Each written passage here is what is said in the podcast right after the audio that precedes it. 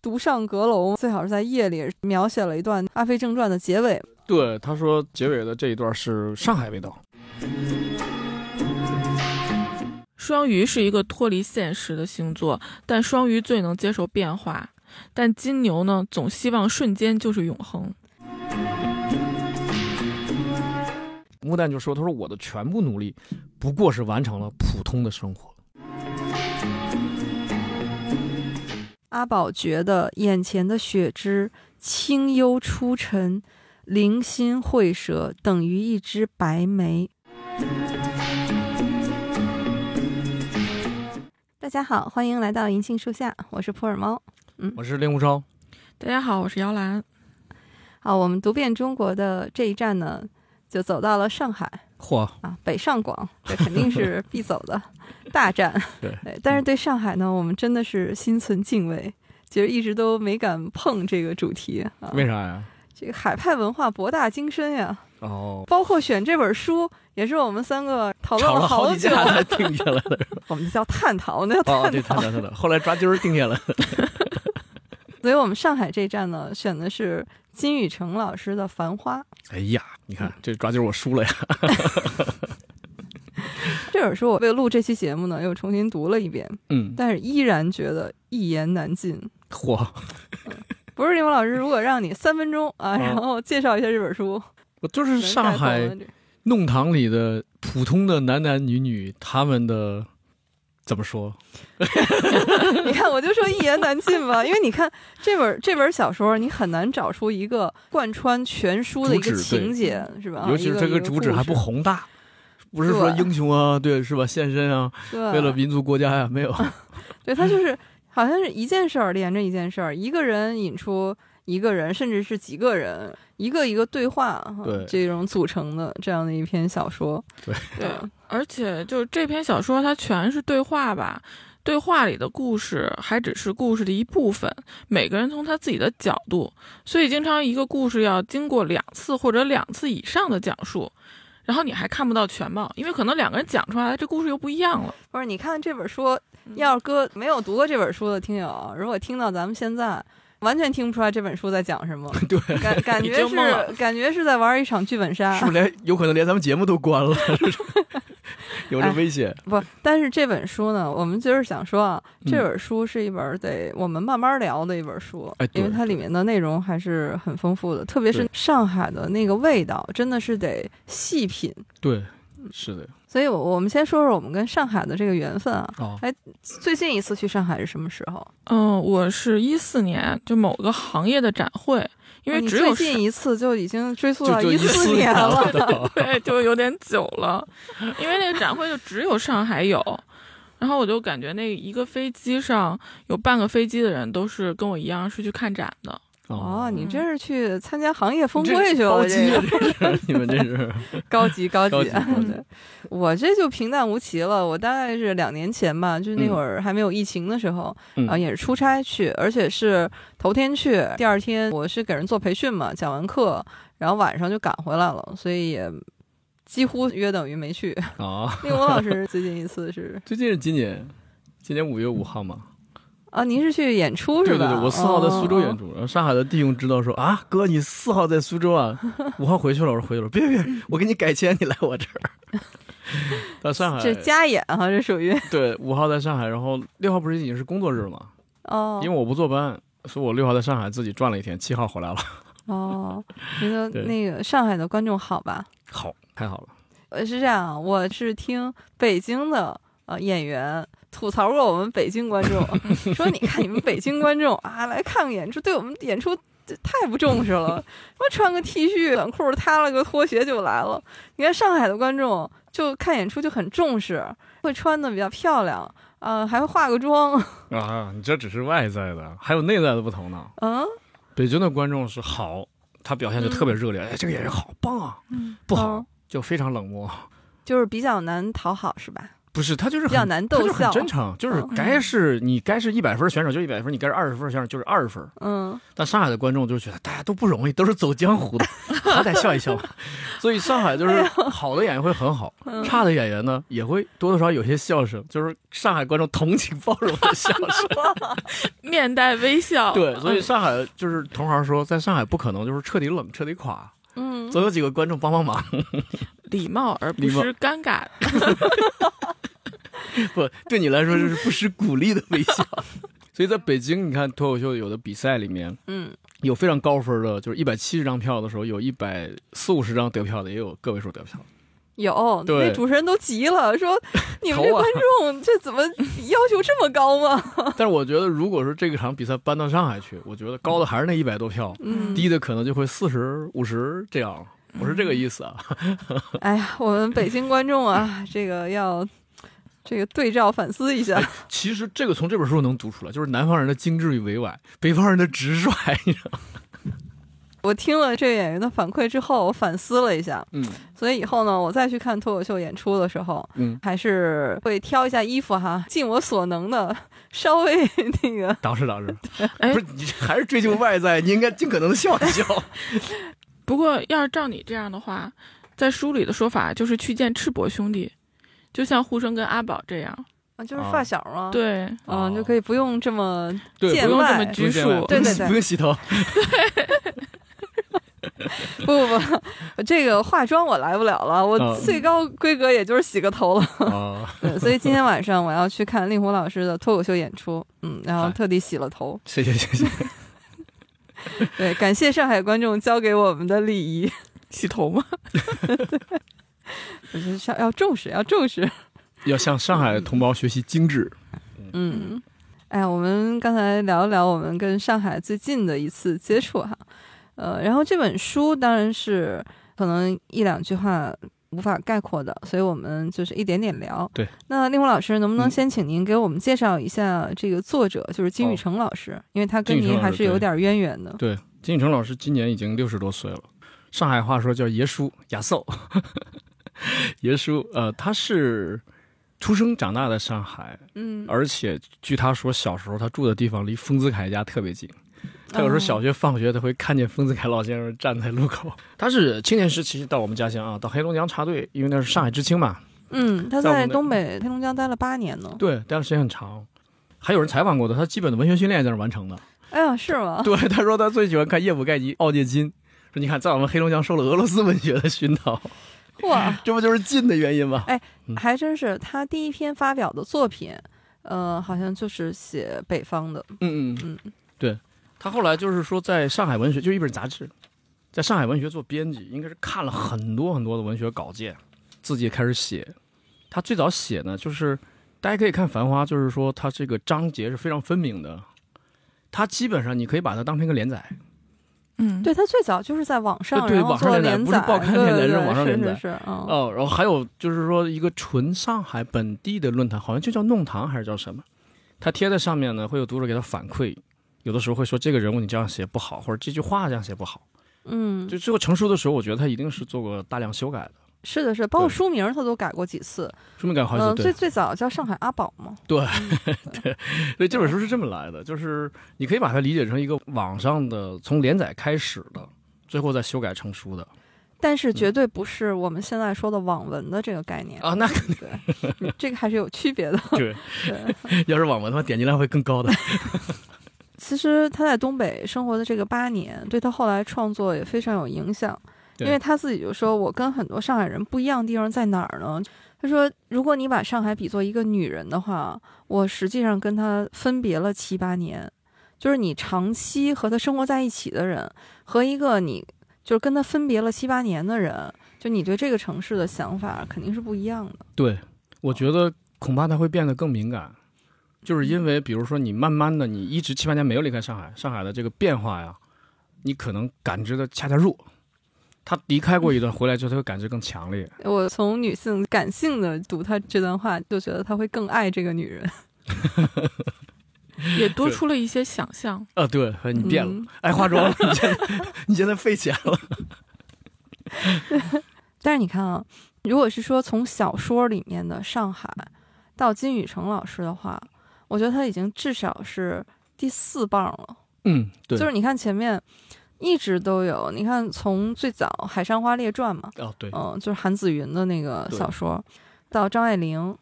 王安忆，然后再到这个金宇澄老师，我觉得他们真的是一棒一棒接着的，就是在小说里的这个上海没有断，对，嗯、一直都有关于他们的上海的描写。对，所以我一直是觉得，就是从近当代的小说里面的上海呢，它的时间线上是延续的，这个时代就在他们的文字里面是交错重叠着，就在往前走了。对，这其实是他们对上海的一种骄傲啊。是的，上海这个地方可书写的也太多了，因嗯为嗯，它既有大时代、大事件，然后又有这种像《繁花》里面写的这种市市民的这个对小情小调。对，嗯，其实这个我刚刚说它是一种骄傲嘛，因为我们国家方言足足有一千种，一千种可能都打不住，但是能进入语言，这是语言系 统啊，嗯说对对就说的时候可因以有为我们一千种话，但是写的时候呢，只有一种汉字，嗯，其实只有一种白话，但是呢。如果方言能入这个文字系统的话，也许只有粤语跟沪语。对粤语是有自己的呃，一些粤语那是个有自己的文嗯学的，是的嗯其他话你说哪有哪有唐山话文学？没有吧？可能只有个别的词儿，哎，对，有个别的嗯词个别儿，词儿对。你看，从张爱玲到王安忆到金宇澄，呃，当然王安忆和张爱玲都是女作家，对，嗯、到金宇澄老师呢，因为他是男性嘛，所以他嗯是一个男性视角的上海，我觉得这个还挺新鲜的。那、啊、对，嗯， 到现在就男女平等了，二比二了。对，有一点发现上海的作家，他们写上海对上海的感情那真是深刻。嗯，你看张爱玲，她对上海的那个爱真是到骨子里的。她在一九四三年专门写了一篇散文给上海人的，就是到底是上海人。她就说这个上海人是传统的中国人加上近代高压生活的磨练，是一种新旧文化的交流，所以这里面有一种奇异的智慧。她在这篇文章的结尾，简直就是对上海人的表白。她说：“ 我喜欢上海人，我希望上海人喜欢我的书。”嘿，你看人家这营销做的，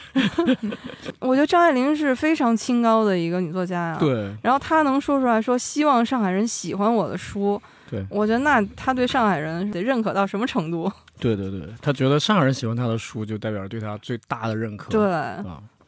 刚才我们介绍了一下作者哈金宇澄老师对，那我们接下来呢就聊一聊《繁花》这本书，嗯，看看这本让我们一言难尽的书里到底都写了一些什 么。呃繁花是一种双线书写。如果你你不看他的引子的话，当当然你一定要看他的引子， 他引子就是全书的缩影。你看完这个引子，你就知道他全书大体上要写什么了，就是基本上是个缩写版吧。嗯，如果除了引子开始之后呢，单号章呢，它是一个年代，双号章是一个年代，单号章是主人公和朋友们小时小候时候，嗯可以可以把它设定为六十年代。嗯，哎，然后双号章呢，就是八十年代末九十年代初这个时候啊，而且我在看这本书的时候，感觉单双号不光是年代不同、故事不同，就它的氛围也完全不一样。呃对对对对，是的就是到双号章的九十年代，感觉特别的热闹。对，在六十年代的那个篇节呢，就好像所有的故事都雾气蒙蒙的，对就像在梦里一样。对对对对，这个咱们往下再说啊。我我还是先说一下，就是因为我看的时候一下就想起什么，想起穆斯林葬礼啊，想起其他几本也是这种双线书写的，也对，是靠着我这也个是章数。第一个想到的是穆斯林穆斯林葬葬礼还有嗯那范文的《水水乳大地》，都是这样的，就是最后一章，然后再融合到一块儿。对、嗯 穆斯林的葬礼，它是用玉和月，啊，对，嗯来命名章数，然后对一个是那个年代，一个是这个年代。但是如果你第二遍、第三遍看的话，可以尝试一下，先读单号章，再读双号章，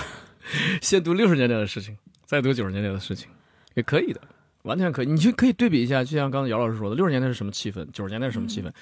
我刚才说单号章不是那个六十年代的，就小时候嘛。嗯刚才那毛毛老师说，这本书原名想叫《上海阿宝》。对，就是其实他主人公就是想就是这个里面的阿宝这个人物，而有人说金老师阿宝不就是你吗？ 就是不是哎，你的有这嗯种半自传小说？然后金老师笑而不语，用书里的话说就不想，你知道吗？金老师不想，因为这个阿宝的出身还是不错的，就是家庭条件还挺好的。然后还有一个朋友是军队出身，还有一个朋友是工人家庭出身，小毛，嗯，呃，这个军队出身，护生，阿宝、护生、小毛，就是三个好朋友。所以就是六十年代的时候，基本上是他们三个各自的事情。到了九十年代呢，又是阿宝和护生的故事。这个小毛的是什么故事呢？请大家自己去看啊。这个小毛啊，后来金老师在采访里面嗯他，说过，小毛是有原型的，对，就这个原型是他在插队的时候在火车上认识的。认识的一个上海对青年，他说他就坐在他对面，他们一起下乡插队以后呢，还回到上海。这个小毛就一直是做什么看门啊、食堂啊这些工作，对，他们两个一直有来往。嗯金老师说呢，小毛的原型呢是一辈子没有结婚，嗯嗯，而且到现在是已经去世了。嗯对这个是跟小毛的结局是有一些类似的。对，但是金老师说，阿宝和护生是由几个人捏起来的。哎，这个就是文学的真实了。就是维整写完之后，有很多钱钟书先生的留学生同学就非常生气，说这不是我吗？ 其实后来杨绛先生说，是我们写了五六个我们的同学，才凑成了一个，就怕对号入座是吧？ 但是大家那五六个人全都对上了，找出其实一个点，这就是 我。这怎么跟你们创作脱口秀一样？对，先上来说不要对号入座，但都对号入座。但是奇怪的是，你要夸谁，没有谁觉得，哎，这不是夸我 吗？你要是批谁的时候，这就是我。哎，非得给自己找这个不自 在。刚才令狐老师说啊，书里面写的是两个时代吧，对六十年代和九十年代对。但是我们在聊的时候呢，因为六十年代我们实在是太不了解和熟悉了嗯哈，所以我们这期节目聊呢，我们是侧重聊九十年代的哎啊这可块以故事。哎，九十年代书里也是重头戏啊！你看大家全是饭局啊，大嗯，馆子、小馆子、咖啡，总之咱得约个地儿，得消费 啊，得谈对，生感意。感觉他们这故事，然后大部分都是在饭局上啊完成对的，。这你你也没觉得他们是大企业家，动辄多少亿的资产的大老板，没有，嗯每个可人都他也得是有总饭局，也得谈生意，也是这种活色生香的。我就觉得，是不是当时大家都已经完全躁动起来了？改革哎开放大潮冲击过来，大家都去搞钱了，开始。这个就是九十年代的上海啊，绝对是一个风起云涌的时代。嗯，为什么呢？咱们说九十年代可能太笼统了哈，对。就单单说九零年这一年，我去查懒了得不一说，下，咱就说一九九零 年。就这一年，我查了一下上海大事记，嗯就这一年，你发现它发生的事情，那都是对我们现在啊，三十年以后都是影响深远的。我挑这么几条啊，读一读，大家感受一下。九零年的二月，嗯，上海市政府明确了菜篮子工程建设的目标，要生产现代化、销售超市化、产供销一体化。哎，你听这个词儿，是不是现在你都觉得一点儿都不过 一时？嗯点儿不过时。而且九零年啊，那会儿就有什么超市化，那会儿我怎么觉得我在东北连超市这个词儿都没有，没有没有，是吧？那会儿都是商店，小卖部是吧？小卖部，小卖对，部，我们老家是到了零五年才有第一个超市，所以我看这本书的时候，我觉得如果北方的或者说像我一样来自小镇青年，如果说你不太懂的话，嗯你就把当时那个双号章里面的九十年代想成你家乡的零五到一零之间的状况。嗯，你这样去想或，你不要想你或你者家乡九零年可跟上海大上海的一九九零可不一样，或者推十年吧，我觉得都是可以不的是。你中等城市你推十年，像我们那小镇就推十五年二十年。 哎，然后你看，三月上海地铁一号线正式开工建设。对。而且这个一号线经过的那都是主要的干线了哈，对你看什么衡山路、淮海中路 都是这些 路。西藏路，然后录这期节目的时候，我特地去请教了一下我们的听友朋友，说嗯上海现在有多少条线路了？嗯然后说规划已经到十几条线了。嗯你看，这个是地铁最重要的。到六月的时候，国家是通过了开发浦东的这个批示，哦，对对对，嗯浦东那个时候好像、哪像今天这么好，那时候还算乡下吧。我记得好像说，当时的上海老话“宁要浦西一张床，不要浦东一间房”，好是像啊有过就是这种话。你看现在的浦东发展成了什么样啊？对，但你看看人家的规划，三十年前开始的，九零年呀、对我们读书人啊，那年也发生了一件大事儿啥，事儿啊就是，呃，上海是第一次承办全国性的书市，就上海书市，啊、呃，而且上海书市从开始就是个人读者的这个购书额是超过团体购书的，到现在我们也说上海书市特别适合逛，就特别适嗯合读者去逛。对，我一直就想去上海书市逛一趟，啊，这就是出版社所说的上市啊， 去上哎海书市你要说上市啊，那是这年的年底，嗯啊今，那这年年真底上市了，哎，这不是不是就是九零年这个的是年底，对，沪市上海证券交易所正式成立。嘿，你看真的是有股有上市了，你看，现在我们没有人不知道股票这回事儿了。你自己炒不炒是另外一回事儿哈，但是没有人不知道这个事儿吧？嗯，啊，你看这也是三十多年前啊，上海对开始的。哎，所以你看猫猫老师一说这么多事儿，大家可能更清晰了，就是为什么到了九十年代，大家不停的有饭局，因为你看整个大上海已经建设的多么的火热呀、这个时候对啊你不参与，你你你哪能够说离开这个大潮啊？不可能的，对，就是这真的是一个大时代开始了。嗯嗯，嗯，我印象特别深是九十年代有一部电影叫《古风》，古风哎，是那个讲股市的，就哦就上海人炒 股，就是那个刘青云和潘虹老师主演的。哇，那是真哪个疯疯子的疯、啊，疯子的疯，他嘿，就是咱这是音频节目好不 好？您这古风的，那鼓风机是吧？那胡老师，你这梗啊，我都得这 个琢磨一会儿。 哎，我们回来继续说嗯《繁花》这本书。我们刚才只是给大家回顾一下，就是为什么九十年代对上海这么重要，所以它真是一开年就奠定了整个上海这个城市，然后进入到了一种发展的这样的一个势头上。就是刚才您说的很好，就是说这个上海是从九零年开始腾飞吧。那么金老师翻回去描写当年的腾飞啊，我们说你可以把它大归类为把《繁花》归到都市小说里面。那么都市小说有时候爱写一些大事件、精英人物，但嗯是金老师在这本书里面，我觉得他没写。我我觉得写的不是精英的上海人，是普通上海人。是的，嗯，对他想写上海的群像，就是展现经济腾飞之后城市的欲望啊、异化啊。嗯，所以大家老说大上海、大上海，上海当然非常大，但是我觉得金老师想写小上海， 这我个人观点啊。这或个者说这他个写的是上海的小人物，对，你嗯看没有没有高楼大厦，没有大事件、大人物，嗯我觉得他是想特意的想打破这个精英视角，我就写上海的小人物，就是这个上海普通人，他也有野心，就是说经济腾飞了，嗯我要跟上啊，我也多挣一些钞票， 改善对自己的生活，嗯也很有干劲儿，比如说呼声啊什么的。但是呢，他要表现出他上海人的优雅精致，就用上海自己的词来形容，就是笃定。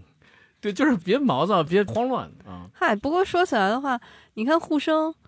某种意义上来说，他也算是一类精英啊。你看他沪生是律师啊，跟哎您同对行儿，同行，而且九零年全国的律师一万多人，对对，所以而且哎，他这个名字很有意思，你发现没有？就是《哎渴望》里面有一个呼 声，在北京的电视剧里面有那么一个呼声，在上海的小说里又有一个呼声，这个啊金宇澄老师说过，他是故意 的。啥意思啊？要跟这个《渴望》杠一下是吗你看那个？PK 《一下，渴望》里的那个王沪生，王沪生，那个角色实在不能说让人喜欢吧，对吧？嗯对，，所以那个王沪生这个名字，我觉得其实是体现了北方对上海的一种刻板印象。然后金老师就打破这种，哎，金老师对这个非常不满意。哎呀，他说，所以他在小说里要写一个沪生，要让人真正的了解上海生活和上海人是什么样的。我喜欢这种 battle 啊。嗯，这个好，这个比那个在网上这个暗搓搓的注册个马甲去发帖去骂一通好太多了，好一万倍。对，而且我觉得就是我们。读遍中国其实一直都在选能代表这个城市的作家和他的作品嘛。对其实用冯骥才老师的话说，就是写出这个城市的集体性格。对对，我觉得金宇澄老师他写的这些人物，呃其实某种意义上是上海的一种集体性格的表现。所以我们选这本虽然讲起来稍微有点难，但是很有意义。读起来也不轻松啊。对，我知道了，我说读起来有点难， 我说的何止不轻松，我简直是难， 因为我们毕竟对上海话不了解。对，对，对上海也也缺乏了解。张爱玲也写过上海人的这一面，就上海人的性格。嗯，她就说：“都说上海人坏，可是坏的有分寸。”她说：“上海人哎呢你，注明是这是张张爱玲说的， 嘉宾观点与本台无关啊，对对对对，这是上世纪女作家多张爱强调呃玲几说遍的。是对张爱对玲说不的。不，这个这个坏，我觉得是打引号的坏啊，因为他说什么呢？上海人会奉承，会趋炎附势，会浑水摸鱼，但这些呢，都是他们的处世艺术，他们只是在演，但演的不过火儿。就是品张爱玲说的这句话，然后你对再带入到《繁花》里面这些人物，我觉得都能对得上。哎，还真是嗯一种处世艺术。而且还有就是，他是说上海人啊，他们就是看故事，他们那个故事里面是没有完人的。哎，对对对对，嗯，就是上海人非常清楚，就是说，你要是说把一个人写的高大全的话，这个又漂亮又善良又慈祥啊等等 吧，就是是不这是就一老是头把儿所有不是就是把所有的这个就你这种理想当中的这些呃人格都赋予一个角色的话哈，嗯，上海的读者啊那是会不买账的，哦，是说你这个啊还是回童话里去吧。上海读者是非常有品位的，我觉得。嗯用张爱玲的话说，就上海的读者要看的不是那些什么白雪公主啊、灰姑娘啊这种童话故事，上海人没有那么幼稚。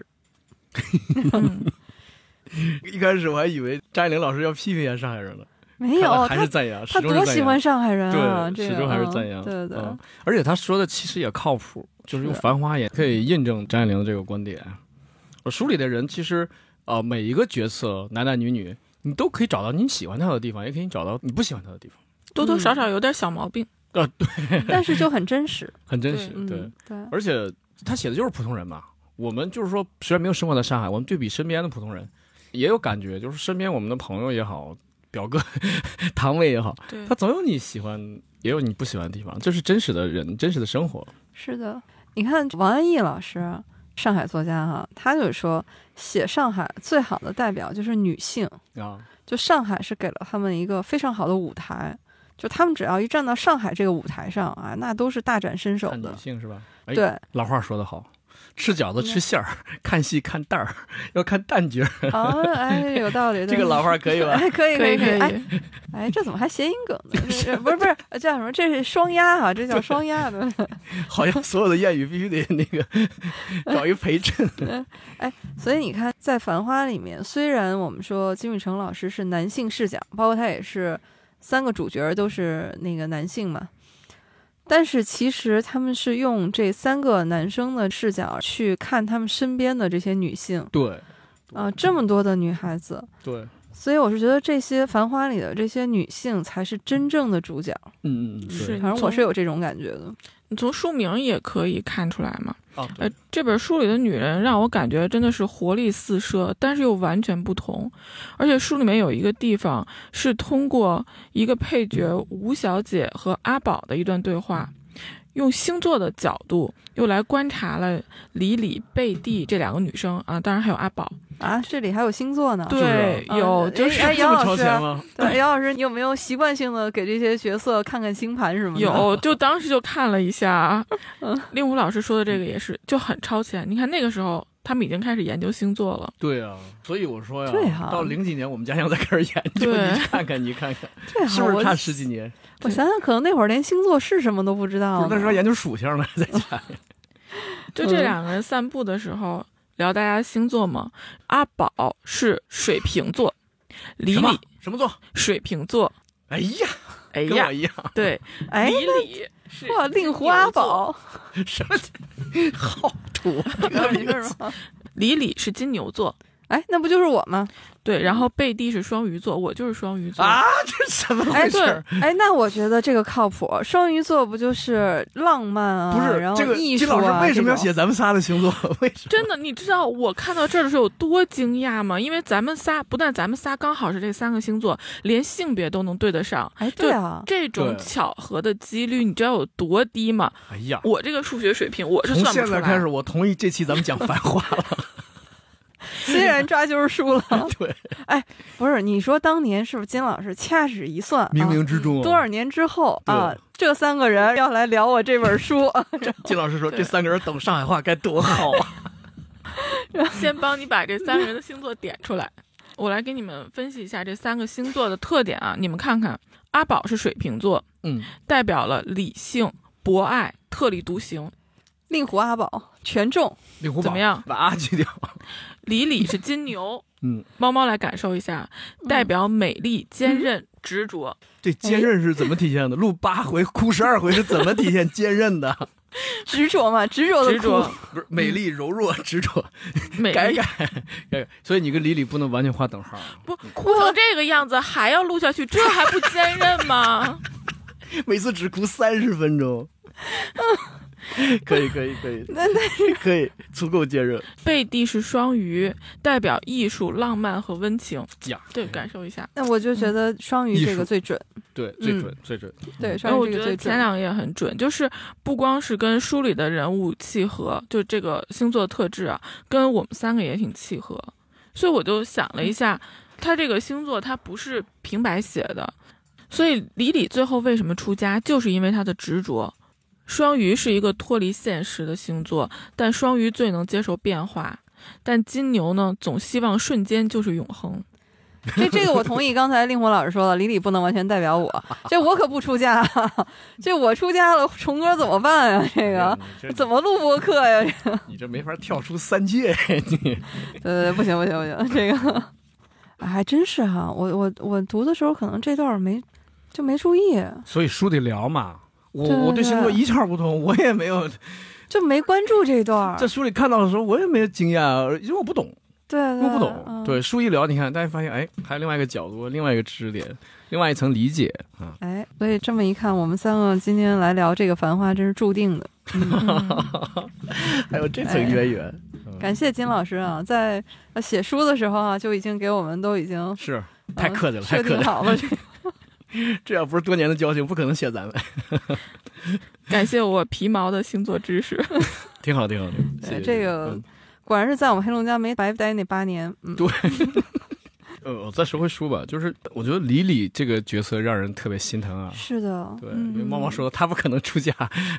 但是在书里面他还是经历过那么大起大落，人生， 嗯，看完书以后，你再回过头去看他和阿宝，嗯，就是最开始的时候说的一些话，其实都预示着后来他的命运。对，嗯，你对看他过生日，让人送了一个小花篮儿过去，对，李李说不好意思，我不喜欢这种花儿。阿宝还想给他圆个场嘛，说哎，嗯你是不是觉得这个玫瑰成本高啊，寿命短啊？说你店里用的是康乃馨，就可以养的时间长。这个李李就说我不 讲，嗯、又说这一夜李李那酒喝多了嘛，嗯，然后就特别神色特别黯然，跟阿宝说，我如果讲以前的经历的话，可以出一本书。嗯，本来阿宝还一直在想让他讲出来嘛，是说，哎，你这个呀、就叫口述历史， 你别说，口述历史那时候刚刚在美国造出这个词儿来，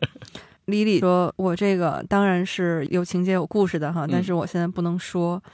如果要是讲起来，我会哭。嗨，嗯嗯，，不过我所以就觉是得阿宝还是最懂李李的，所以李李最终是讲了这个故事，而且就要讲给阿宝。对，他对有过是的非常可怕的经历，而且确实他也选对了人，就是阿宝能够懂他的恐惧和他的伤痛，对包括最后李李出家的时候，阿宝是非常非常尊重他的选择的，他心里很爱，但他觉得你已经这么选择了，我就祝福你， 嗯，就觉得这个感情也是非常感人的。对李李嗯也是非常决绝的，就是这个也是阿宝想拦也是拦不住的。金老师在访谈里说过，李李也是有原型的。嗯这个人物的原型后来就是出家了。这个就是我刚才提了个词儿异化嘛，就是经济腾飞不一定给你带来的是幸福，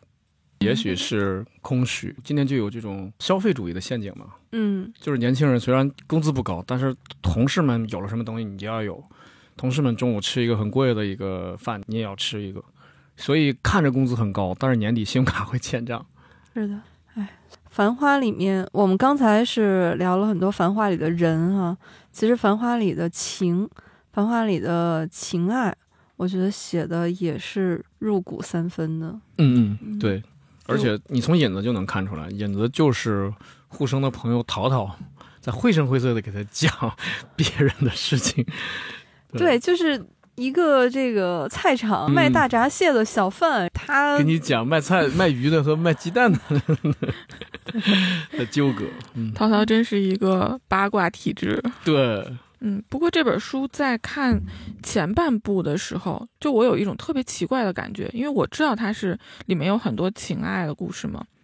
但我会觉得这书里的每个人好像都没有心，尤其是白萍、梅瑞、互生这个神奇的三角恋啊，因为一般啊，是挺奇怪的，从来没出。现过的白瓶，早就早就出国了。嗯，对，嗯因为一般我的印象中，感情中的这种三角关系是那种猛烈的冲突，我就等着他们的冲突爆发。没想到见到一个没有冲突的三角，我觉得这个三角可以叫做无所谓。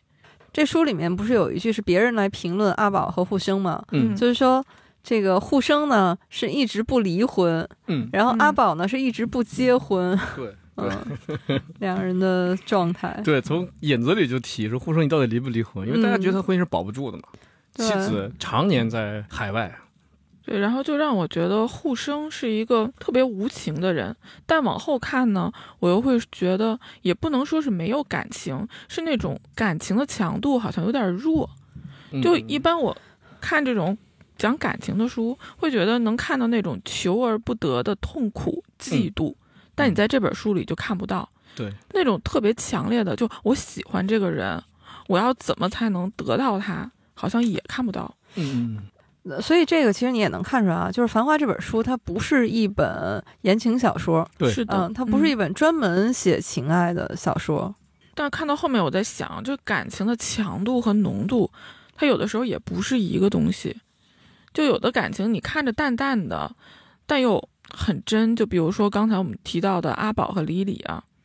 阿宝在这个书里面是一个有情的人，但又都没有着落。你看他的感情，贝蒂、雪芝、李李，就最后都是一个分开的结果。就书里有一段阿宝和雪芝看梅花，啊，那段太美了。嗯，这两个人，雪芝就打开一点窗，探出去说外面雪气清冽，有淡淡梅香。嗯嗯就因为雪芝是一个也非常有文化的女性嘛，然后雪芝就说天生天化嗯，桃三李四梅十二，说你看梅 这还花有，老话呢。哎，说梅花最费功夫。嗯，阿宝就说啊，这是腊梅，对，嗯，就是太美了，而且我觉得金宇澄老师他在写人物的时候，其实带着感情的。你看他喜欢的人物，他笔下写他们之间的这些故事，写他们的段落的时候，那个语句之美，读一遍不够，你嗯读几遍他都非常的耐品，就像看那种明清的小品文儿一样。对对对，最后，雪芝和阿宝的分别也写得非常感人。就他们的对话，就那个时候，我开始慢慢的能感觉到，藏在那种淡淡的对话里面的感情，嗯嗯对对，就好像什么都没说，但什么都在心里。对，这就是南方人的精对致。，是的，其实你看，就刚才说他们俩看梅花的，当时书里面有一段嘛，是说阿宝觉得眼前的雪枝清幽出尘，灵心会蛇，等于一只白梅。嘿，哎，我当时看到这段的时候，觉得哇，这就是恋爱最美的样子呀！对，也是可能注定是没有结局的。所以啊，它叫繁花，我觉得可能是嗯花最盛的时候，开的最多、最好的时候。繁花落尽对对对对对， 现在咱们先提繁 好不好？ 啊，好好不好意思，不好意思， 不是凡尔赛的凡， 不是凡人的凡，对是对，我繁们茂的先说繁他这对个先说的好，嗯，先繁说它繁花的这个对一面，对，刚才妈妈说的这个就很美，而且她还说提到了一个对联儿，雪芝提到一个对联儿。你刚才说雪芝很有文化的女生，奇卷悲贫骤咏，粉香花艳清明，哎多像一句宋词啊！繁华其实它是文学， 先把它定义为文学。对，就这一段我读的时候，然后我觉得它不是在什么九十年代的上海，嗯，我觉得一下子你在能在穿南越宋回那那个，南宋是吗？一下南雪宋上来就变南宋，是不是你说的这句话？或者像《红楼梦》啊，你不觉对得这段非常像那个宝黛的那个对话吗？哦，就一下雪上海就变康乾。呃变大观园，上海也盖了一个大观园。嚯，这都是按你的指示办。我也喜欢上了上海，《繁花》里面的这个感情也是非常动人的。嗯嗯嗯，对但是我觉得《繁花》里给我印象最深的啊，嗯， 还是它里面的饭局。嗨，那肯定那可你是这太是汪热闹曾了。祺的亲传弟子，在哪儿都能读出菜来，都能读出美食来，哎，都不是不是能，不是不一样不一样没。有开你玩笑，开你玩笑，看那个《繁花》里写的饭局，嗯嗯，我现在几乎想不起来他们吃什么，对，就但是吃，是就是给我的感觉是什么呢？嗯我看他们这个饭局的时候，我觉得我脑子不够用，嗯就是什么感觉呢？我就觉得我特别像是在开会的时候哈、嗯做会议记录的那个人。嗯，你做会议记录，为什么呢？因为你哦得先听他们说话，对后吧来？你记下啥来了？那我就觉得他们之间呢是那种，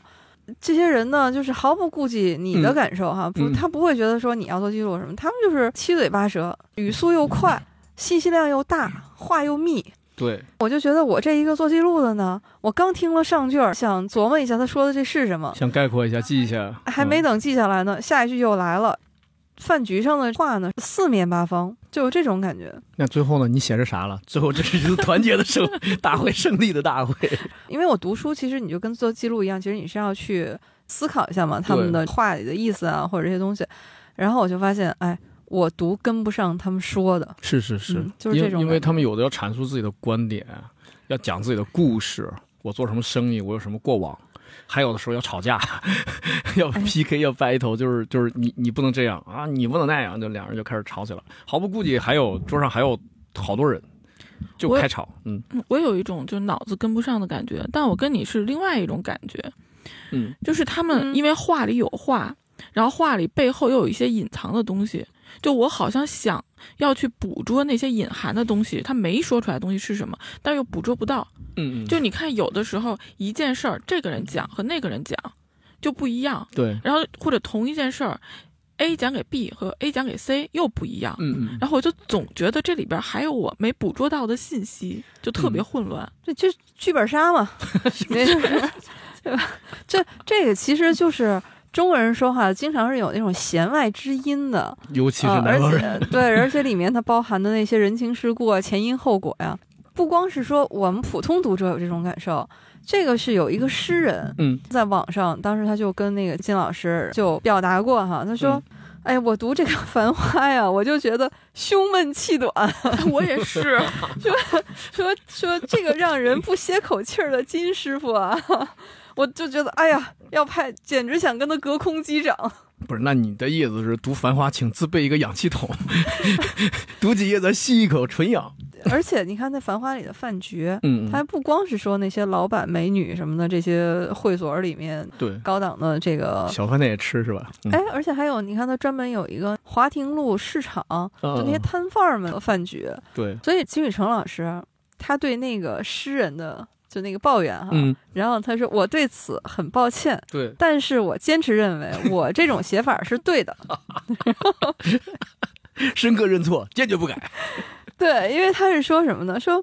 他说《繁花》里的饭局哈、你别看它就是七嘴八舌，但是呢，它就是城市的故事会。哎，对，哎，对你对几句话就很难忘，对而且最后能吵起来，说这个就是事项的边角料。嗯嗯哎，。我觉得太精妙了，我觉得这都个不止边角料，是核心主料。 为什么？就是因为刚才那个姚老师说，有些话可能有弦外之音。他说正经事儿的时候是有弦外弦外之音的，吵架就没了。 老话说得好啊，相打无好拳，相骂无好言。只要哎吵起来了，就没有好听的话了，都是记老底儿的话了。对。这也是一个我读这个书的一个好奇啊，我就觉得这人和人之间的交往方式到底是直接呢，还是委婉呢？你看他们说话绕来绕去，有的时候有话不直说，还要加上各种的比喻，但是发现他们直起来的时候，那也是一针见血。 金宇澄老师说过，他说什么呢？这个文学啊，就是记录生活的细节，记录对人物的关系。他援引的是谁呢？《金瓶梅嗯》说，你看看他当时《金瓶梅》里那些人是怎么相处的，嗯怎么吃饭睡觉，怎么吵架骂人，嗯，嗯，所以说从古到今，其实人就是这么生活的，爱听爱讲，这个就是人性。对，后来我看到金老师他自己的这个解读的时候，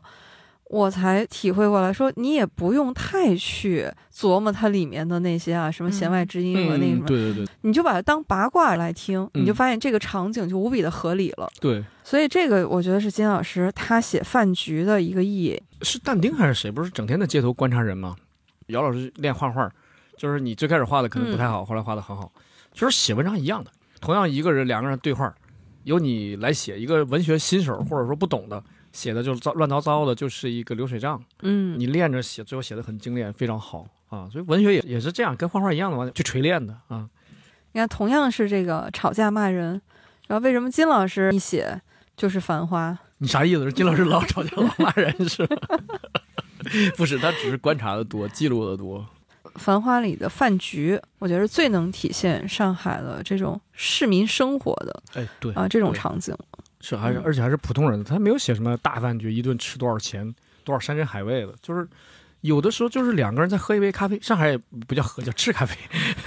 在吃咖啡的时候，两个人的这个谈心啊、对白啊，就是也是非常推动剧情的。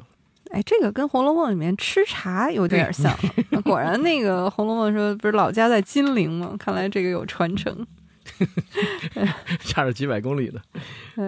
哎，令狐老师，这个《嗯繁花》里面还有什么给你印象特别深的？哎，我写其实吗看小说的时候有一个毛病，嗯，我特别爱找信，你知道吗？什么？找信哦， letter，一 封信，啊就是他明明是一个角色写给另外一个角色的一封信，嗯，但是它是出自文学家之笔啊。我老把这封信当成是文学家写给全天下人，哎，您这么说的话，我想起来了。你看《嗯平凡的世界》里面，有信少吧平写给那个 兰兰香香的啊的那封信信，他就说嗯我们不要因为出身而自卑对什么，对对这不是写给那是全天下人的吗？是那个鼓舞了一代一代的对啊年轻人，这个嗯，计算伯爵里也有信啊，有嗯都有，有信啊，就是人类什么来说，人类所有的就是两个字：等待与希望。这哪是写给其中一个角色的，不是写给所有人的吗？在那个哎《繁花》里也找到一封信，啊，还真那是有， 对有啊，的书华是个互生的信啊，嗯特别好，很短。它里面，呃，我就不全念了。啊。他引用了叶芝的诗，说“支离破碎，六神无主”。他说的是咱俩相隔千里啊，嗯生活支离破碎，六神无主。然后最后说，人和人无法相通，人间的佳恶情态已经不值一笑，人生是一次荒凉的旅行。最后说，我就写到这里，此信不必回了，祝顺利，舒华。所以很多评价《繁花》的书会把这句摘出来：“人生是一次荒凉的旅行。”这封信表面上是舒华写给沪生的，我认为是金老师写给我们所有人的。最后这句“此信不必回了”，那其实就是两个人的诀别了。对对，就绝交了嘛，就是不再联系了。其实这个和张爱玲说“人生是一骑华美的袍，上面爬满了虱子可能有异曲同工吧。而且跟《繁花》里面那么热闹的人来人往，就形成了一个对比。哎，所以这就是大家去读到底烦在哪里。”。从某种意义上来说，金老师也是一个诗人。这封信里引用的是叶芝的诗，对对对，嗯叶芝的诗，他在另外一个场景里面，嗯，引用的是穆旦的诗，哦，对，木兰的诗嗯，，而且也有呢，，嗯，你发现出现诗句的场景都是和舒华有关的，对，嗯对，都是由舒华引起的，对所以舒华也是他非常喜欢的一个女孩子，是，而且他有一段精神的崩溃，我觉得跟他的知识、跟他的思想都有关。哎，我觉得舒华可能是这整本书里面最让我心痛的一个女孩子。嗯嗯，我觉得她就像林妹妹，嘿， 又回到《红楼梦》。你看故事开始的时候，她真的就像是从诗里面，对从书里面走出来的一个女孩，我都觉得不真实，就是这个女孩太文艺， 所以就他最后是太就美好了就所以这些不真实的女孩都会突然消失，你发现没有？在《繁花》里，啊！真是李李，嗯真对的像像李贝是蒂，这个书里面有一段，就是舒华和沪生走在路上，他就跟沪生说：“人和人的区别是大于人和猿的区别。哎呀，这句话太好。”然后他又说：“秋天到了，人就像树叶一样就飘走了。”你看他说出这来已的经话已，经预示着，就是嗯最后他对飘离了大上海，然后给上海的朋友写了绝交信。对，而且他的说的话，你觉得都像诗。对，哎，他跟沪生的对话就涉及到上海地名的一些嗯变迁了。他 就说，沪生就说：“哎，这条路以前叫马思南路，就是现在叫思南路嘛，哈。”说对这个是为什么？舒华就说：“哎，这个是纪念一个法国的作曲家，还有马思南。对，”但是他又说呢，马思南的曲子全是绝望。嗯，那沪生不太懂啊，他就说：“哎，那你不要绝望哈、啊。”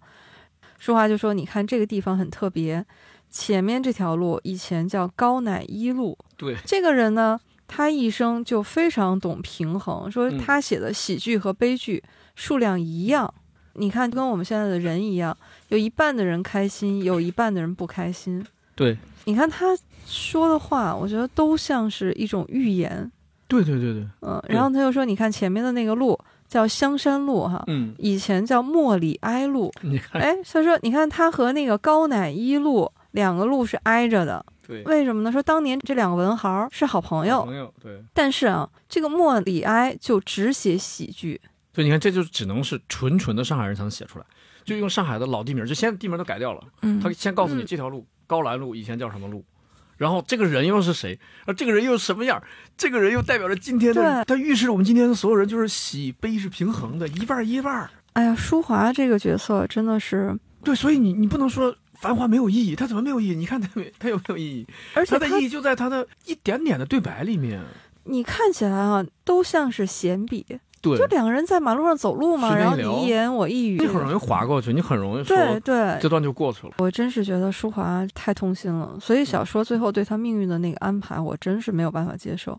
虽然金老师他自己是说哈，这个文学它肯定是和言情小说是不一样的，嗯，就言情小说最后肯定是给你希望的，甚至是大团圆结局嘛，对吧？对哈，但是他觉得文学就应该是直面人生，告诉你真相。对对，但是我从感情上我还是不能你接受，还是喜欢看大丰收什么大团圆似的，是吧？不是，因为我觉得舒华这个，我只说这个形象，舒华这个女子真的太美好了，所以最后的这个所以啊，结我局就说是美好到能不真接实受。。他们这几个，咱们刚才不是说了三个了吗？同嗯类型的女孩都只能突然消失。确实是啊，这些美丽的女孩就像漂亮的花啊，但是繁花落尽，底色就苍凉了。就是人生是一场苍凉的旅行啊！你刚刚提穆旦嘛，对，就穆旦那首诗，诗咱们咱们就嗯不不念那首诗了。但是穆旦有一句话，啊我一直记得，穆旦就说：“他说我的全部努力，不过是完成了普通的生活。哎，这个我们不是之前读《平凡的世界》也是”这也个说感过这句觉话吗是？吧？对，但《平凡的世界》已经是比较轰轰烈烈的生活是了是，。 嗯，少安哥还骑着马去县里夸父呢。 但你看护生或者谁有过那种特别特别高光的时刻吗？对，我觉得没有，我觉得就是普通的生活。是的嗯是的嗯就是繁花落尽的这个意象，其实也是我们中国传统文化里面非常有代表性的。对，嗯、你像古人，就是你看落花尸体，嗯对，嗯，它就是一个文人们一定要有伤春啊、呃悲秋啊这样的一个主题嗯嘛。没错，就是他其实描写一个特别好的事物消失之后，就就文学特别爱写这个东西，嗯蜀离之悲嘛， 非蜀离离嘛。是，你看啊，《繁花》里面，它不光是这个意象，你看每个女孩子的名字，它都嗯是花儿啊。对，你看贝蒂，贝蒂就花骨朵儿嘛，对吧？没有开放就已经凋落了。嗯，你看舒华、梅瑞、白萍、雪芝、李李，哎呀，这都是很美的花的这种花的名字，对吧，所以这所个以你反观这个男生名字就太糙 了，阿宝、小毛，这什么这是太随意了。 太随意 了。哎，真太是随意对繁花的这个意象，你看也是那句“一朝春尽红颜老，花落人亡两不知”嘛，就是你很容易哎呀，带入到这样的意象里完了面再去说。猫猫又要哭了，赶紧换 话题。 确实是，确实是，嗯，所以《繁花》里的美和诗意啊，大家自己去体会啊，自己去看。包括它里面写什么春游啊、秋游啊这哦些对里面，哎，都写的太美了。读这本书啊，真的是要细细的读，慢慢的读，嗯，就你对千万不要像我们读平常那小说，主要是看情节嘛哎，哈、对然的后这 些千万不要翻着看，不要那个速读。你看他写秋天，他就几句：秋风秋叶之声，雀噪声，远处依稀的鸡啼狗吠，此地实在是静。啊，我觉得金宇澄老师这个审美啊，嗯，金老师虽然是个男性啊，但是你看他的这个笔下，这些优美的词句，上海的精致啊，我觉得诉诸笔端都一览无余。这上海嗯人太精致了。是的这，姚老师给说说吧，您您就搞精致的，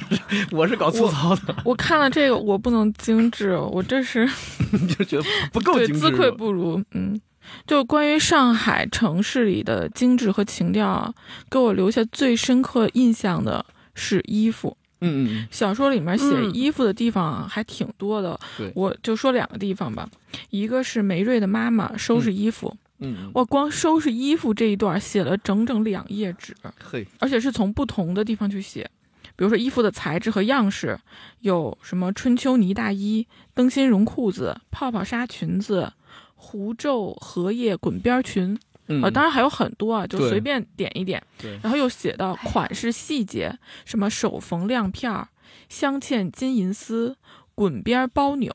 挖香。这挖香是什么？我都不懂。我对我这这词儿我都老师，你们我这帮北方女生真粗糙啊！ 哎，我真的，我读呃不光是《繁花》啊，嗯我只要是读这种上海的文学，啊， 我就觉得我真是枉为一个女人，我跟你就说，啊活得太粗糙了。我跟你们这讲一个个事情，我大学的时候，杨过兄，杨过兄是北京男孩嘛，嗯去南京啊，没有去上海，去南京见他那个高中同学，住在男生宿舍。我们当时洗脸，早上去水房，嗯一人抱一个盆，盆里面是牙膏、牙杯、牙刷，就嗯三样。嗯，他说：“人家南京的男生抱到那水房子是一盆东西，你知道吗？” 他说：“我就拿着牙刷就去了，哥们儿来给挤点牙膏， 然后就去了。” 我根就本说不就是出他口还是男生宿哦舍就已经这样啊他了。说，就是人家脸盆里各种各样的小瓶瓶、小罐罐，抱上去去洗脸，回来之后，他指着我说：“你你们这帮人忒糙，知道吗？”对，那杨过兄有被同化吗？没有，， 还是那么糙。 嗨，有时候早上连盆都不拿，真的就拿个牙刷去，来来来，给我挤点牙膏。就是好 吧，哎，对，而且看到关于衣服的颜色，嗯，就我对这个还是比较敏感。嗯哦，我觉得名字都起得这么好听，嗯，像梅瑞妈妈的那些旗袍的颜色叫什么雨后天、桃玉、杯墨。火 哇，哇，我真的这都看什么傻色了， 雨后天是带蓝嘛，就是跟蓝有关。雨后天对晴应该是嘛，应该是天那种嗯那种比较清浅的颜对色天。浅青蓝色，对，嗯桃玉应该是那种偏粉红的颜色，哦杯墨的话就是某种黑吧，但它黑黑里面可能还有一些什么。这都没法翻译成英文，你知道吗？这颜色， 哎，翻译过去流失，就流失，你就只能是 light blue，就是 就是淡蓝什么的。这个中国颜色，嗯就是这样的，对就没是它法翻都译是名字，然后就很诗意。对所以你看《红楼梦》，它里面什么秋香色，那底下都是要带注解的，告诉你这是一种什么颜色。还有一个地方就是大妹妹的衣服，那个剪裁的味道是又低调又精致，嗯，又要展示女性的魅力，又不能太招摇。嗯书里写的叫“表面随便，骨子里考究哎”，呀还，有一个、哎这也是上海人生活的准则吧？嗯 可以这么说吧？对，你看对它那个原则啊，叫“三少不包”，颜色少，样式少，穿的少，贴身但不能包身。哎呦我天！哇，这个原不则是你放到剪裁，你说我这个北方糙汉，你一提这个三少不包，我想起小时候那广告了，什么来着？实行三包，代办托 运。哎， 令武老师，你这真叫一句话粉碎小清新，这好粗糙啊！哎儿时的广告啊，就你可以看到它这个剪裁的原则，你可以说这样的设计它永远不过时。嗯哎，杨老师，上海的这个精致，你应该家学渊源呀。对然后奶奶啊，是吧？不就是对上海附对近吧？你刚才说穿的，我还记得你说过奶奶的旗袍是吧？对，嗯，除了穿，嗯我觉得这个吃上面，然后你是不是也特别有体会啊？上海的小菜呲呲，我觉得我奶奶做菜可能已经逐渐北方化了。但书里面还是提到 了一对，些，很多，书里面那个每次饭局的那些菜式花样就先不说了。我印象很深的是阿宝小的时候，哎，他对用煤气烤箱做蛋糕，就对他们家已经六十年代六十年所以代我了。我刚说嗯他他家条件是不错，对，然后你再看他们家吃的这些东西，嗯培根煎鸡蛋、咖喱卷儿哦，做饭用的材料是什么？茄汁肉酱、通心粉、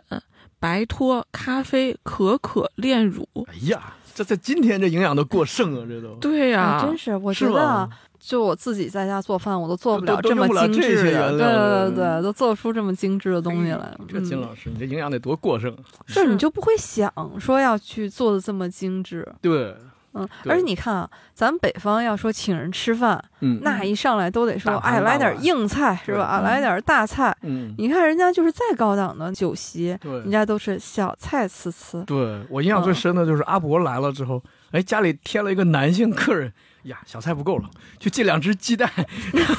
就够了。不然一个一个大男人来到家里做客，再加两个鸡蛋就够了。这个你要说起来的话，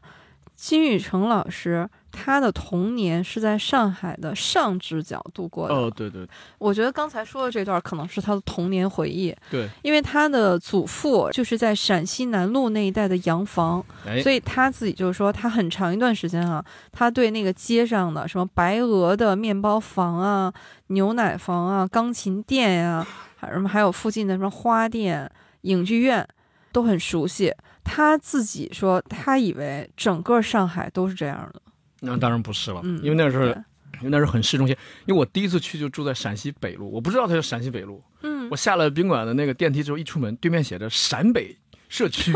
哎我说怎呦么，我说怎么，这陕北人在上海这么大的地 盘儿， 得修几个窑洞啊，就是啊信天游唱起来。后来发现哦，陕西北路社区。这个缩写可真是误会大对，了所。以你看，你刚才一提陕西南路，我一下想起来了，哦嗯我在陕北住过。咱们刚才说的都是一说过了，吃说过了，嗯，然后你会发现他们的这个行，就是衣食住行嘛。吧，对你看它里面写春游，我觉得那也是精致到了骨子里。对，康总啊，虽然是人不太正经儿，但是你看他写春游，哎，我觉得这段春游等于一块起司蛋糕，味道浓，可以慢慢吃，尤其坐慢车最佳选择。然后另外一个人就说，呃，这个人少哈、时间慢，你窗外的风景就慢，心情就适宜。哎呀，哎呀，我能不能说说我的故事？我从武夷山去福州，最喜欢坐一趟慢车，它是下午一点多从武夷山开出来，嗯我会买上铺，趴在上铺一路看那个岷江。因为整个这个沿线一直在岷江，然后到六点左右，慢慢的开进福州站，这个车特别慢。我还跟福州的朋友说，他说：“冲哥，现在有高铁了。”我说：“兄弟，你破坏了我所有美感，好不好？ 我就要趴在那儿看岷江，我就要看五个小时的岷江。对啊，你看他们那一路上那个春游嘛，他就是那个火车过嘉兴，就是一路都是慢慢的。他说窗外是似开未开的油菜花，黄中见青，稻田生青，柳枝也是青青。哎，我就觉得太美了。你看嗯啊，我们现在你看那种那个一说到去游江南，呃，说去看油菜花，都已经是那个黄透了的金灿灿的那个样子。对那你看他的这一段，所以为什么人家说从前慢？我就从他这段里面，我真的是能体会到了。哎我慢有慢的好处。但我体会到了我的粗糙是全方位的，我好急，我看这个我就觉得能不能让你就跟我那朋友似的，不是有动车了吗？我要我要快一点，越快 越这武夷好山。到福州现在是一个小时，我 说别别别。别催我， 我哎要看岷江。毛主席在诗里写“赣水苍茫岷江碧”，岷江水是绿色的，特别好看。但是我非常感谢金宇澄老师哈、因为金宇澄老师为什么写这些，他是有意的。嗯嗯，对，他自己就说：“你看《红楼梦》的前八回都写什么呀？嗯什么荣府的菜单儿，这一大家人都穿什么衣服，带什么饰物，屋子里面摆什么东西。对，他说这个写的特别漂亮吧？对，他说我觉得这个才是小说真正应该关心的事儿，就是你那记录时代些是吗嗯对。他说：“你看那些生活的风貌场景都已经过去了嗯，那些细节就没有了。你如果没有人给他写下来的话，可能都不知道说原来你这一路上以前这个风景是这么美丽的。对，没有人写就会被人遗忘，所以嗯他要写下来。这个小说就要把它补上，把当时的这个生活的场景能还原出来。这就是告诉读者，因为这些东西才是代表了那些消失的时代。嗯就是你读者，你是要从这些字里行间，你去品味那些曾经的时代、曾经的生活的原貌是这个样子的。嗯嗯，这个是金宇澄老师，我太佩服他了，能有这个耐心和细心，去给你勾勒出来当年三十年前上海是什么样子。嗯嗯嗯，感谢金老师啊。对，所以你就看让我们这些，呃，我觉得大家不要排斥繁华，说我是北方人，我读不懂上海，不是，我觉得恰恰是，呃，了解上海的一个一个门径啊、所以要去读，要去看。是的，嗯感但谢是啊金老师写出来了，让我们北方人体会到了。哦，对，这好，谁说的我忘了，谁说的？说这是北方人的福气，因为他写的并不是日常的沪语，就是语言的语语言的上海话，他给他金老师嗯给他做成了文字版的上海话，他尽量的照顾了不懂上海话的人，让你读了这个书，你不会读不懂的。不是对，说是的，是的，不是说他按上海发音一个字一个字去记，像那个粤语正字一样去记粤语，不是的，不是你看不懂的，看得懂。在《繁花》这本小说里面，我们能够沉浸式的去体验上海的那个弄堂文化对。我觉得这是上海特别有代表性的一派文化哈。对，如果我们一说到北京的话，就是那种宏大的，嗯，啊、都是天坛、地坛啊这种嗯天地方圆的东西哈。对，上海呢，就是精致哈，就刚才我们说的很多精致的东西。嗯我印象最深的就是张爱玲在那个《金锁记》那本小说里面，一开篇嗯她就说她那个江家哈，一大家子人是从北京到上海的，说以前是那种深宅大院，一下子到那种小楼公馆，然后这地方一下就小了嘛，对，以至于什么呢？就是一个是说对家里面这主人来说啊，说这哎这老太太呀，好几觉都没睡好了，说这嫌这个马路上太 吵。一下你对比出来了，北京哪有这种临街马路？人都深宅大院，老太太肯定是住在里头，对吧？呃对对对非常安三，静。对 三进的院子，另外一个呢是连对下人的影响都很大。这下人们之间，就是你想晚上传闲话嘛，对吧？对哈，聊各房之间的这些那个，就有老嬷嬷就呵斥他们说：“你们都小点声儿，说你以为是以前那个咱们那大宅子呢？你们说点话人听不见啊、哦，说你们现在说点什么都能让人听见去。哎，这个《繁花》情节也有印证。小毛去楼下的姐姐家， 嗯你关门也不是，开门也不是，一男一女关上门什么意思？你开门的话，你说什么，周围几家都是听得清清楚楚。对， 对，所以这个就是上海的弄堂这个文化。嗯，我发现凡是写上海的作家离不开这个弄堂。那当我然，给你数数都谁写过哈？张张爱玲不用说了，刚才咱们已经说过了，写过了哈嗯。王安忆老师，我也写过对王安忆老师他那个《长恨歌》啊，一开篇就是上海的弄堂。对他是说你站在一个制高点上去看弄堂啊，当然他写的这个嗯非常美哈，这个点和线，中国画的那种写法嗯，我、这个我们就不聊了，大家可以去读这个王安忆老师的这个《长恨歌》哈，那个也是另外一本儿，我觉得是上海的传奇。对对对，哎，对。然后你看这个还有谁呢？陈丹燕老师，你看嗯陈丹燕老师那正经是给上海写了三本书啊，什么对上海的风花雪月、上海的金枝玉叶，他也是写了很多这个弄堂，而且他写的是他的回忆，嗯就是这弄堂里边儿什么开一个小。胭脂 店啊，什么呃，其实就是咱们那小杂货店儿嘛，哦什么都是有。对嗯、就是在这个街角弄堂里面的，而且还经常是有人会开一个收音机，嗯，哎，你就觉得一下子火起来了。这个 哦，对，金宇澄老师对上海的这个弄堂也是感情非常深的，对啊。所以你看他他就是这个弄堂出身，啊 住在长乐村。所以你看他那个，他不但写，他还画。这个我觉得啊姚老师、他画的非常好，嗯，就能看得出来他那个绘画功底很好，而且他画的非常的细致，就像刚才令狐老师说小毛家的那个三层楼的结构，嗯， 对，就我一看那个画立刻就明白了，嘿，对他，而且他是那种插嗯图的风格，他不但要画，他还要在每个地方给你标注出来，就是这个是哪里，那个是哪里，这样你一眼就能看懂。就他有一幅画，画的是那个弄堂里的人家当年结婚的时候都是怎么布置的。嗯，说在当年，说这样的人家在弄堂里啊，就已经算是中上等的这个水平了。对，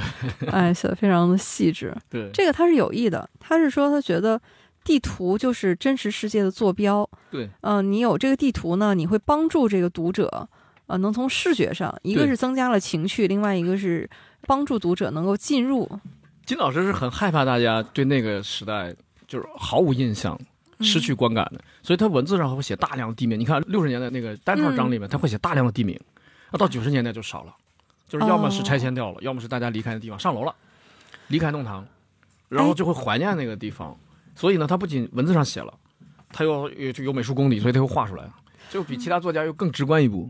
他在插画里面，他底下就像杨老师说，他不是还有很多标注吗？嗯，他有一篇卢湾区的地图，哦，他就说这个地图是他根据记忆所画的嗯卢湾区的一个局部，嗯但是到了二零一一年，这个卢湾区和黄浦区合并了，合并了，所以就也没有了。他对写了很多，包括他说七十年代什么沪西的一些局部，嗯，现在所有的工厂都已经被拆除了。对，还有就是他写他自己原来住的那个地方嘛，他说我记得就是原来什么八十年代的大都会的一个歌厅哈、对，附近有书场，有一家我常去的旧书店。嘿，大都会舞厅，这就是悬崖里的亚细亚电影院，哎，这联动上了，这 联动上了个吧？对，嗯哎，你看卢湾区没了，这不就是电影里说的吗？六爷没玄武了，哎，都对并到对西城里去对了，对，这就这这是都是联动的。所以那个我读到就是他这些那个注解的时候，我就有一种深深的触动，就是你在这种时代的滚滚洪流当中啊，每个人你都在无可奈何的失去自己的家乡。对嗯，，北所以京人也有同啊感，是不是？所以嗯我说，就是说，你比如北京可能跟上海同时代联动，你九零年腾飞，我也九零年腾飞，然后我们这种小镇就是就是零五年什么的，就是但是你能体会到，就是什么东西没有了，你小时候的那个胡同、那个巷子没有了，你的是的，呃儿时的伙伴，你比如说书里面九十年代就没有小猫了。儿时的伙伴也在凋零，对，嗯少了一个伙伴。嗯，对，是的。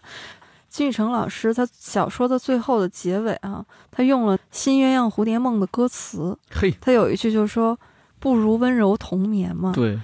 金宇澄老师自己是说，这个小毛他死的时候，他能抓住什么呢？他什么也抓什不么都住没，有。嗯唯一能带走的就是一些陪伴你温柔同眠的事情，对其实就是你的一些记忆和感情。所以金宇澄老师最后他就用了这个歌词来表达，嗯嗯，对也是刚才您说的这种回忆吧，嗯，能够留下和带走的东西。对嗯就《繁花》这本小说，很多人喜欢。你看王家卫导演，嗯他就说他拿到这本书以后，真的是一口气读完的，嗯，而且当时就表示一定要把它拍成电影， 对适合他拍。嗯， 非他莫属啊！你看。金宇澄老师这个书最开始第一句话说的就是他的电影《阿飞正传》，阿飞正传，独上阁楼嘛，最好是在夜里是描写了一段《阿飞正传》的结尾嘛。对，他啊说结尾的这一段是上海味道，对，我觉得这个很有道理，因为香港电影界的不是说全部吧，半壁江山以上的人马是上海过去的，所以嗯，早期的香港电影界的大家谈生意是讲上海话的。是的，是的。包括一书也说过，当时女明星啊，嗯如果想出头的话，你必须得说上海话。对，嗯，对。而且你看书里边儿也是，那个阿宝有个哥哥给送到了香港。对。兰兰最后也是去了香港，那阿宝调侃他们说：“哎，跟了香港人了啊， 洋气啊！”对。对。但是你看，为什么是香港，对吧？你看他不是去美国，也不是去什么其他嗯日本，对吧？为什么是去香港？对，从某种意义上来说，香港呢，真的和上海，我觉得像双城记，嗯，有对，它的影子。对，包括像张爱玲，她写的很多东西，有一些作品呢背景是香港哈，比如说《第一炉香》《第二炉香》对，啊、然后不是《第一炉香》，不是《第一香炉》 啊，然后 什么玩意儿？咱们是个鉴宝节目是吧？哎呀，然后什么《倾城之恋》，《倾城之恋》是最典型的，它也是让女主角从上海去了香港，对，但是她自己嗯在文章里面说。我是为上海人写的香港传奇嘿，我写的时候无时无刻不想到的是上海。他说，只有上海人能够懂我这些文字里面文不达意的地方。哎所以你看，他对上海那是真真爱啊。真爱，真爱，对我觉得上海人才能读出来。 对，至于这对个王家卫导演，那个为什么说非得他拍不可？王家卫他自己就是生在上海哎的，是的，你看他的电影，嗯，那《花样年华》，就张曼玉嗯穿着旗袍，拎着那个小馄饨，然后哦走在那个小巷里。哎，你如果不说的话，你不觉得他就是走在上海的弄堂里吗？就是这的感是的觉。还是那个影评人毛尖儿老师啊，啊他就是说，王家卫的电影就是他对上海的乡愁。哎呀，你这么一品，真的哎是这非常到说得说得位。很到位啊。对，当然了，王家卫的他现在这个电影已经，呃，不是电影，是那个电视剧电视剧，已经开拍了。嗯，第一支预告片儿呢已经出来了，预告片都出来了，与去那年离出上来映了就，差十五 年了。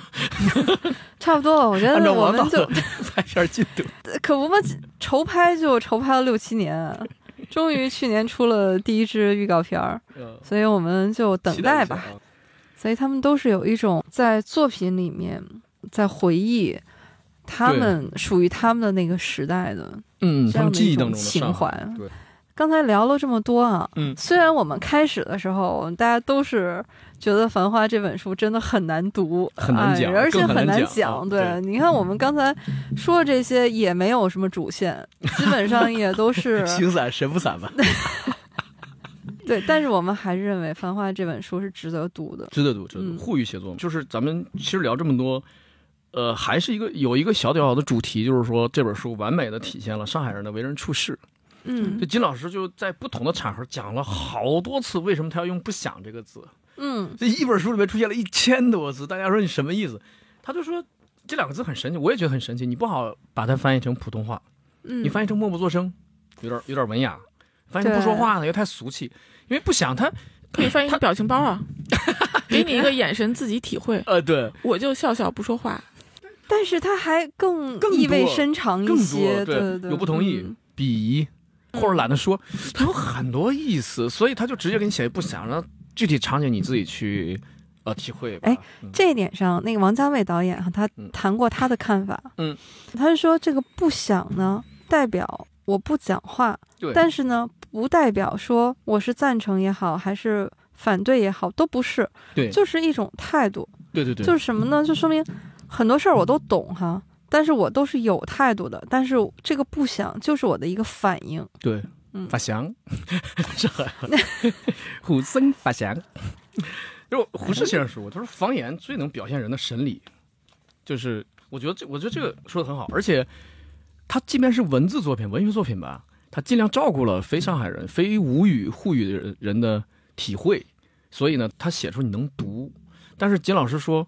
其实《繁花》这本书更适合，如果给上海人，我觉得他隐含的意思是给上海人啊、嗯，他说更适合做成评话。上海爷叔在茶馆里面讲书，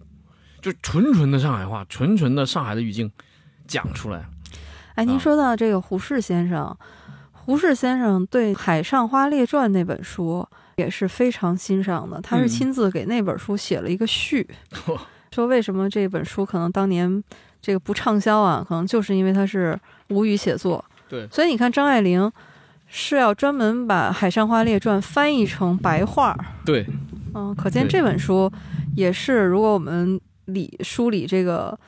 呃小说里面的上海的话，也是绕不过去的一本书啊。是是嗯是是应该读一读。对对好像还有一部电影吧？海上花的电影是吧？对，呃，那个我是看了好几遍的，很好的啊。刚才说适合上海爷叔在茶馆里讲，那个就真的是北方人或者说非上海人就就几乎理解不了了，因为他就必须用上海话来呈现了。我模仿一点上海话考考两位啊，哎，您来能不能来，解读出来？阿兹瓦达，阿达西 瓦，夏不是日语这哎，你等会儿，你等会儿，您说的不是上海话日语吗？上海话，阿兹瓦达，阿达西瓦，这不是考尼奇吗？什么的？ 是洗碗吗康？尼基瓦啊，是洗碗吗？不是洗碗是鞋子，阿兹什么什么什么这？阿我兹就瓦听到达，了洗碗，阿达西瓦，我还是觉得是韩。我听的是我不洗碗，你去洗碗。 他是鞋子没坏，鞋带儿 坏了。我不知道，我觉得像不像上海朋友可以批评，但是上海朋友形容外地人的时候有一句话就是“想我宁到上海，上海爱我港无来这这”，什么这？个这个能听懂了吧？这什么？听不懂，想我宁到上海，上海爱我港无来。不是你前半句我大概能对听明白那意思啊。乡下人到乡下人到上海啊。上海话说不来，嗨， 呃，好好好，确确实是在上海面前，我觉得我确实是乡下人。对，所以说，如果是爷叔上海亚瑟，爷叔们在茶馆里讲出来的话，那就真的不懂了。所以大家去读这本书，我保证你还是读得懂的，要耐着性子去读它前十几页，慢慢喜欢上它。我觉得在繁花面前，我有一种什么感觉呢？就是我特别像一个游客，就是在上海弄堂穿梭了一圈儿，是吗？我只能说我到这个地方来过了，那这些东西我看过了，而且呢，我确实是觉得它和我的家乡哎不一样，有它的特色。但是呢，我能怎么了解这个地方？我觉得是远远不够的。嗯，就是需对要一种深度 游。哎，最好是什么呢？我就特别希望，个就是导游，哎，我们这导你就游是也，猫导， 你就是摇导，我就是胡导。哎，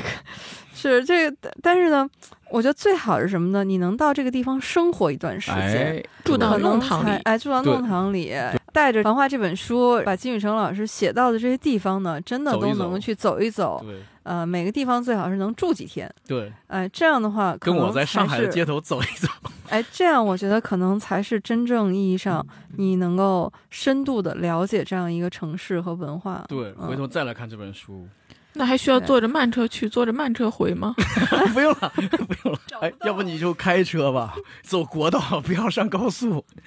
对，当然，肯定这是对那个年代的记录。对，所以大家沉下心去看，然后把它作为了解上海、接近上海的一把钥匙。对，所以这个是我觉得我们读《繁花》的，虽然不易懂，但非常值得读，而且是值得一读再读的。对我觉得是这样一层含义。对，所以 我们嗯决定了讲这本书。 我们三个北方人努力的去理解可上海，太去不讲，容易了嗯，太不容易了，请大家点赞鼓掌。转发给你的我觉得上海朋友，听听他们是怎么赞美我们的。 我觉得也也请这个上海的朋友哈，嗯嗯一个是说多包涵，对因为我们嗯确实是对上海这个城市是太不够了解了。对，另没事外儿，一个呢上海朋友会给我们一个鼓励的微笑。然后不想是吗？ 就不要不想啊！我们是非常欢迎对大家能在评论区来和我们互动一下交流。对，通过这种交流，能够有机会更加深度的了解上海。对，因为这个海派文化哈、嗯，博大精深，也对是我们非常希望能够有更多的体验的。对，嗯，希望我们对大家有所启发吧。 金宇澄老师的《繁花》这本书，我觉得无愧是一本得毛奖的巨 著。你同意他得奖了是吧？ 行吧，我觉得我们聊的已经可以了 啊。可以可以，那我们今天这个读遍中国的上海站啊，嗯，就是选了金宇对澄老师的《繁花》。行，当上然海上海站站长是谁我就不说 了啊，因为因为他是个大坏蛋，而且电视剧里没演过他，哎，令狐老师，你这个梗我终于现在能反应过来了。 但是我没说他名字。上海呢，也绝对是一次聊不完的。对嗯、我们有机会的话，还是把上海有代表性的作家和作品哈，有机会还是嗯嗯再来聊一聊的。好的，那我们今天就到这里，感谢大家，谢谢大家，嗯， 谢谢大好，家，再见拜。拜。